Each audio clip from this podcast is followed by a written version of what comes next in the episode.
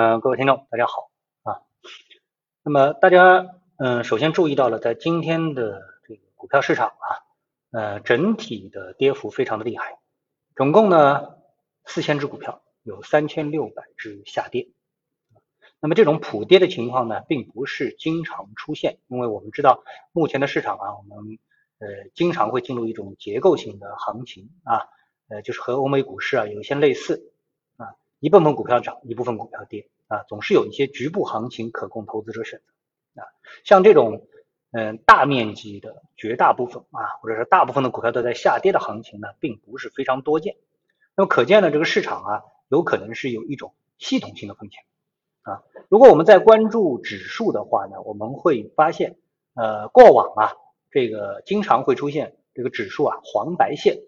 我们称之为权重指数和非权重股啊组成的这个指数啊，它们走势啊并不相同，就是一个白线一个黄线。但是今天呢，不管是创业板还是上证指数，黄白线呢都是非常的同步啊，也就是说市场整体都在下跌。那么是什么样一个系统性风险呢？那么这个呢就让人啊不得不担忧。一个行业，这个行业呢就是房地产行业。那么自从呢这个我们说恒大它的债务危机啊被曝光之后啊，两点几万亿的这个债务被曝光之后，呃，今天有个数字说它这个债务水平啊，数据啊这个数额超过了零八年次贷危机两房的这个呃所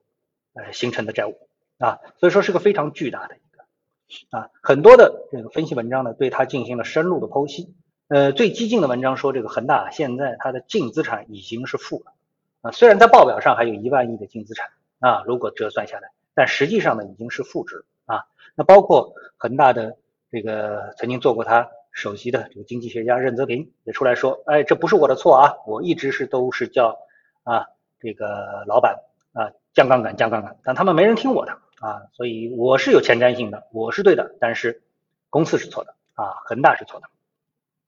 当然这些已经不重要了啊，呃，因为除了恒大之外，我们看到那个近两天啊，又有两家呃头部的房地产公司这个宣布了他们啊，嗯，是这个美债啊美元债违约还不出了，基本上数字都是在二点五亿美元左右啊，你一家我一家啊，连续的这个出台啊，也是花样年啊，然后新力。好像还有一个叫什么这个时代啊、置业等等啊，大家可以自己去求证一下是不是这家公司啊？那这个就讨厌了。然后呢，我们知道这些企业债啊，他们在海外市场他们也是有价格的啊。嗯，一些大家耳熟能详的企业，这个他们的企业债已经是纷纷啊跌到了一些不可思议的位置啊。比如说好一点的，像碧桂园啊、世茂、呃、万达啊。那么他们呢，还有八到九十元这一档，融创啊，你知道这个融创啊，已经是跌到了六十七十元一档了，绿地啊，跌到了四五十一档，四十到五十一档，恒大、当代、新力啊，这个花样年啊，已经是跌掉了三分之二啊，包括华夏幸福跌到了二十到三十一档，你能想象吗？啊，一百元面额发行的债券现在已经跌到了二十到三十这一档了，那么基本上。全线违约已经是在市场的啊可预期范围内，也就是说，市场已经完全不相信这些公司它能够还得出钱了。那我们都知道啊，这个一个国家的经济，特别是我们国家的经济，房地产是一个最重要的发动机啊。那么这个发动机如果一旦哑火，它不仅是房地产行业，也不仅仅是一个房价房价下跌的问题，因为跟它牵涉到的产业链以及金融系统，这是。过于庞大了啊！光一个恒大，我们知道的就有两万多亿，那么加上其他的这个一线的呃房地产公司，将会出现一个什么情况呢？那么这个想想就是非常可怕的一件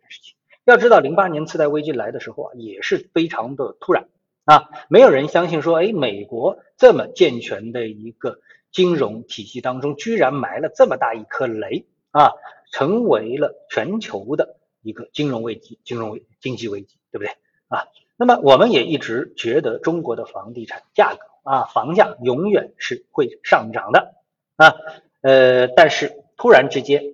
我们看到头部的，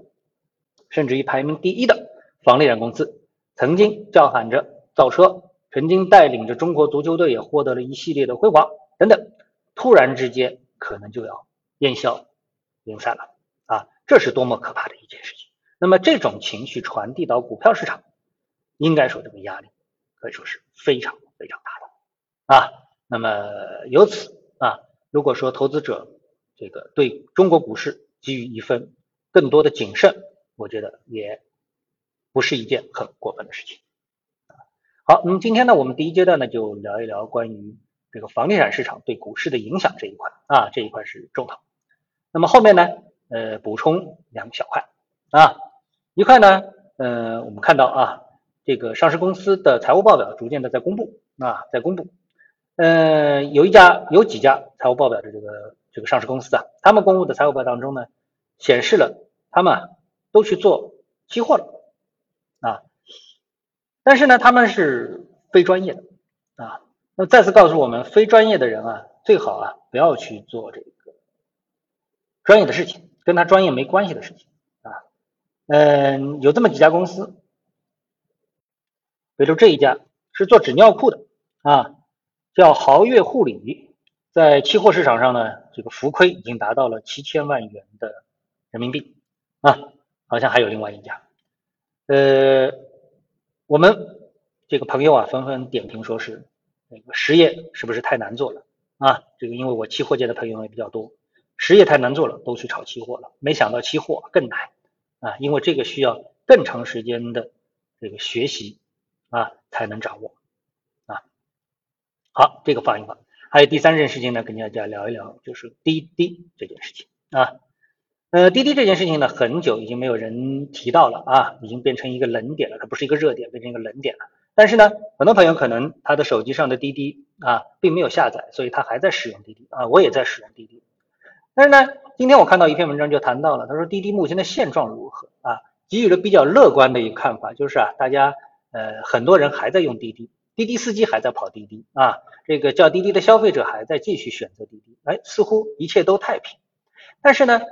它里面提到了一个问题，突然让我想起啊，这是一个非常有趣的问题，就是滴滴它最大的敌人是谁啊？我们发现啊，滴滴它最大的敌人啊，不是它的竞争对手，而是手机制造商，手机制造商啊。第一就是苹果，